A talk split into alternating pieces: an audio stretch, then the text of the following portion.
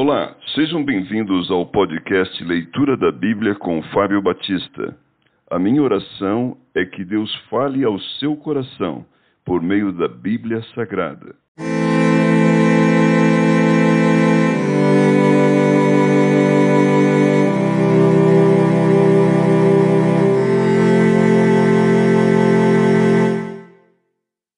Esther capítulo 2 Esther feita rainha.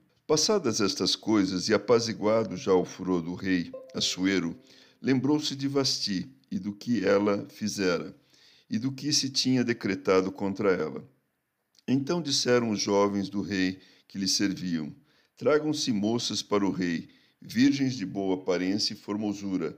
Ponha o rei comissários em todas as províncias do seu reino, que se reúnam todas as moças virgens de boa aparência e formosura na cidadela de Suzã, na casa das mulheres, sob as vistas de Egai, eunuco do rei, guarda das mulheres, e dêem-se-lhes os seus unguentos.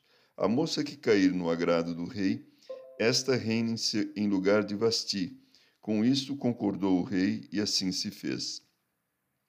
Ora, na cidadela de Suzã havia certo homem judeu benjamita chamado Mordecai, filho de Jair, filho de Simei, filho de Quis, que fora transportado de Jerusalém com os exilados, que foram deportados com Jeconias, rei da Judá, a quem Nabucodonosor, rei da Babilônia, havia transportado.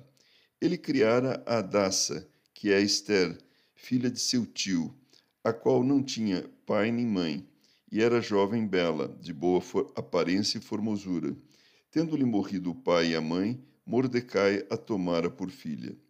Em se divulgando, pois, o mandado do rei e a sua lei, ao serem ajuntadas muitas moças na cidadela de Suzã, sob as vistas de Egai, levaram também Esther à casa do rei, sob os cuidados de Egai, guarda das mulheres. A moça lhe pareceu formosa e alcançou favor perante ele pelo que se apressou em dar-lhe os ungüentos e os devidos alimentos, como também sete jovens escolhidas da casa do rei, e a fez passar com as suas jovens para os melhores aposentos da casa das mulheres.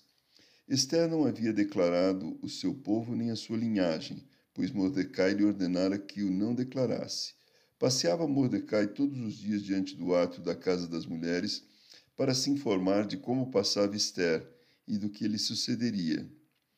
Enxergando, enxergado, enxergando o prazo de cada moça vir ao rei Assuero, depois de tratada segundo as prescrições para as mulheres, por doze meses, porque assim se cumpriam os dias do seu embelezamento, seis meses com óleo de mirra e seis meses com especiarias e com os perfumes e ungüentos em uso entre as mulheres.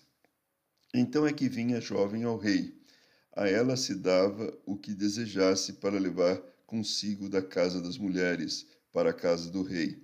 À tarde entrava e pela manhã tornava segundo a casa das mulheres, sob as vistas de Saagás, eunuco do rei, guarda das concubinas.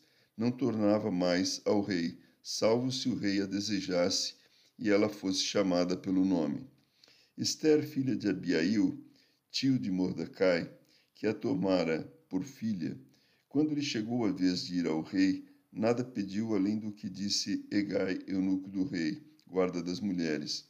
E Esther alcançou o favor de todos quantos haviam. Assim foi levada Esther ao rei Assuero, à casa real, no décimo mês, que é o mês de Tebete, no sétimo ano do seu reinado. O rei amou a Esther mais do que a todas as mulheres, e ela alcançou perante ele favor e benevolência, mais do que todas as virgens. O rei pôs-lhe na cabeça a coroa real e a fez rainha em lugar de Vasti. Então o rei deu um grande banquete a todos os seus príncipes e aos seus servos.